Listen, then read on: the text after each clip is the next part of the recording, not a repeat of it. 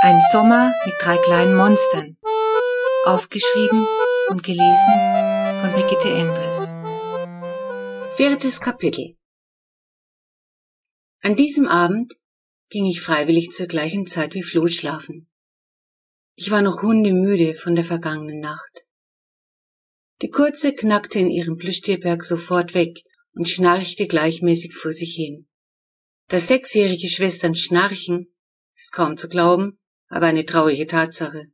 Und so brauchte ich wieder eine ganze Weile, um einzuschlafen. Im Dämmerschlaf war mir, als hörte ich zwischen Floß Geschnorchel immer wieder ein leises Kratzen und Scharren, aber dann döste ich doch weg. Durch einen gewaltigen Knall werde ich aus dem Schlaf gerissen. Manno, brüllt Flo, was war das? Keine Ahnung, sage ich, hörte sich an wie ein Schuss. Er hat Whiskas umgebracht, schreit Flo und rennt in Panik runter zum Elternschlafzimmer. Ich hinterher. Bei Mama und Papa ist auch schon Licht. Whiskas, wehklagt Flo, die arme Whiskas. Jetzt kommt Titus dazu. Habt ihr auch den Schuss gehört? Papa nickt. Sollen wir die Polizei holen? fragt Mama ängstlich. Whiskas, jammert Flo. Unsinn, sagt Titus zu der Kurzen. Viskas liegt unten auf dem Sofa und pennt. Flo nichts wie runter zu ihrer geliebten Katze. Das Einbrecher waren, frage ich. Mama zuckt kreidebleich mit den Schultern. Papa steht auf, zieht das Rollo hoch und öffnet das Fenster zum Garten. Bei den Wirs ist Festbeleuchtung, stellt er fest. Ist bei Ihnen alles in Ordnung? ruft er hinüber, ich hab ihn! Den Mistkerl! hört man unwisch triumphieren. Ein glatter Schuss! Titus und ich werfen uns einen Blick zu. Dann rasen wir die Treppe runter. Der Unwisch im Pyjama und seine Frau im langen Nachthemd, das erste Mal, dass ich sie ohne Kittelschürze sehe, stehen ziemlich weit hinten im Garten, da wo das Erdbeerbeet ist, und starren auf den Boden. Was, was war es denn? Ruft Titus ganz aus der Puste. Ein Riesenkerl, ruft der Unwäsch zurück und stochert mit der Flinte an etwas herum, das zu seinen Füßen liegt. Jetzt kommen Papa und Mama in ihren Morgenmänteln. Papa wirft mit der Taschenlampe Licht auf das geheimnisvolle Untier. Mensch, ruft Titus, das ist ja ein Waschbär. Und was für einer, sagt der Unwirsch. Aber dem hab ich den gar ausgemacht. Der richtet mir keinen Schaden mehr an. Dann sagt eine Weile keiner was. Der Waschbär tut mir irre leid. Blut sickert aus seinem schönen Kuschelfell und sein buschiger Schwanz liegt schlapp am Boden. Seine Augen sind weit aufgerissen und seine gelben Zähnchen blitzen durch die geöffneten Lefzen. Das arme Tier, bricht Mama schließlich das Schweigen. War denn das wirklich nötig? Nur keine Gefühlsduselei. Schädlinge sind das, Ungeziefer, wettert der Unwisch los. Und wenn man den Anfängen nicht wehrt, hat man bald eine ganze Kompanie am Hals.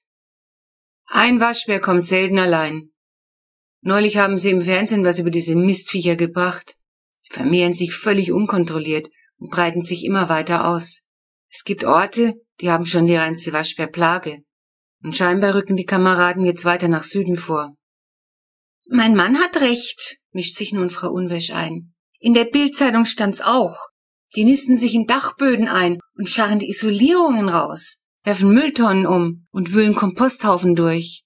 Gegen die ist kein Kraut gewachsen. Mit Kraut kommt man denen nicht bei, aber mit einem sauberen Blattschuss. Der Unwirsch hebt stolz wie ein Großwildjäger seine Flinte hoch. Was ist denn los? brüllt Flo und kommt auch in den Garten gelaufen. Whiskers auf dem Arm. Bleib, wo du bist, ruft Mama. Das hier ist nix für dich. Erschrocken bleibt die Kurze stehen. Kommt, lasst uns reingehen, sagt Papa. Irgendwie sind wir alle ziemlich geschockt. Ohne uns von den Unwirrs zu verabschieden, gehen wir zurück ins Haus. Entschuldigung, ruft Frau Meitner vom Balkon herunter. Was ist denn los? Herr Wirsch hat einen Waschbären erschossen, ruft Mama hinauf. Ach, sagt Frau Meitner, das war sicher der Mülltonnenraudi. Aber gleich erschießen? Der Meinung sind wir auch, erwidert Papa. Aber daran lässt sich nun leider nichts mehr ändern. Ein Waschbär war das, brüllt Flo entsetzt. Sie hat nämlich einen Plüschwaschbären. Mama nickt traurig. Drin setzen wir uns um den Küchentisch. Darf der einfach so einen Waschbären abballern, frage ich.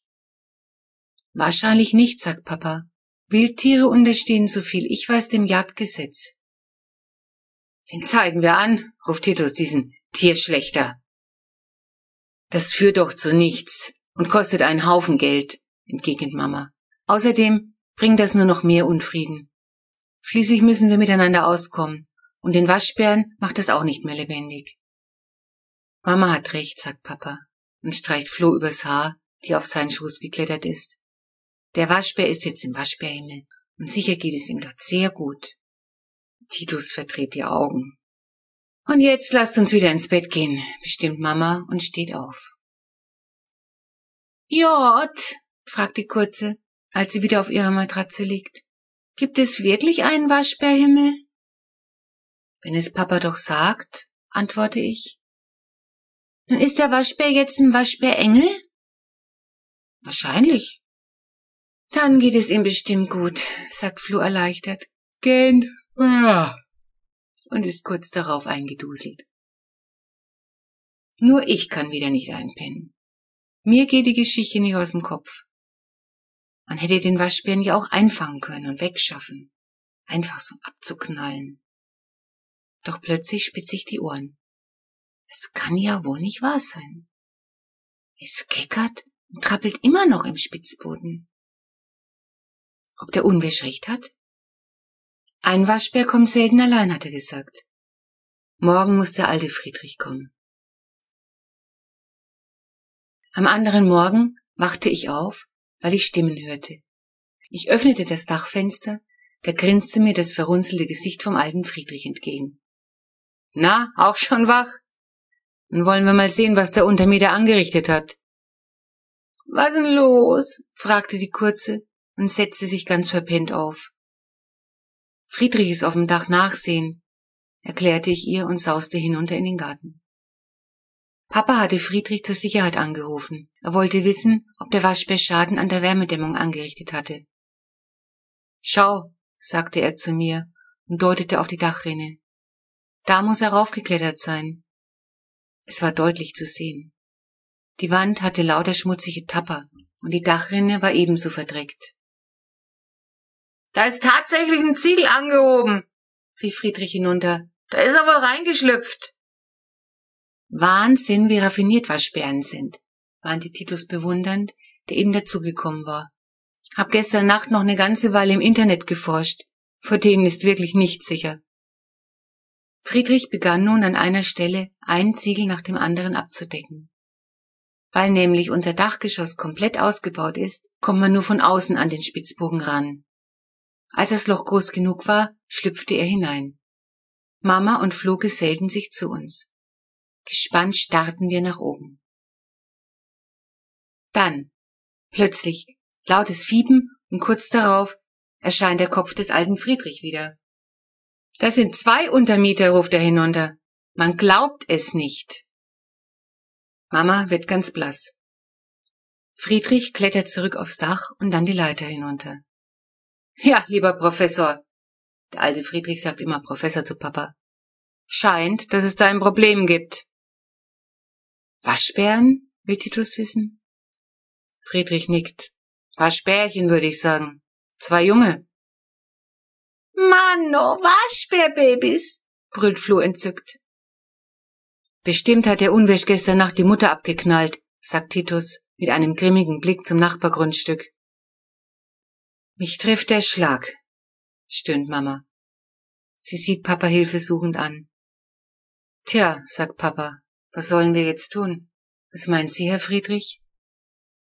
Friedrich streicht sich nachdenklich übers Kinn. Ich würde abwarten, ob die Mutter wiederkommt. Herr Friedrich hat recht. Vielleicht war das gestern gar nicht die Mutter, sagt Mama schnell. Mano, schmoll die Kurze. Ein Versuch ist es wert, stimmt Titus zu. Ich denke, eine Nacht werden die ohne Nahrung schon durchhalten. Gut, bestimmt Papa. Dann sehen wir morgen weiter. Schließlich kletterte der alte Friedrich aufs Dach zurück und deckte es wieder zu. Den Schlupfziegel legte er so, dass die Waschbärmutter gezwungen war, ihn beiseite zu schieben. So würde man sehen können, dass sie sich um die Kleinen kümmerte. Was machen wir nur, wenn das Muttertier zurückkommt? wollte Mama wissen. Da wird uns wohl nichts anderes übrig bleiben, als die Waschbären zu dulden, bis die Jungen selbstständig sind, stellte Papa fest. Gott, oh Gott, seufzte Mama. Aber danach machen wir das Häuschen waschbärdicht. Aber wenn doch die Waschbärmama jetzt im Waschbärhimmel ist, dann haben die Kleinen sicher schon schrecklich Hunger, quengelte Flo. Das halten die schon mal einen Tag aus, tröstete sie Titus. Ein echtes Problem haben wir, wenn die Mutter nicht wiederkommt. Da will ich gar nicht dran denken, erwiderte Mama ahnungsvoll.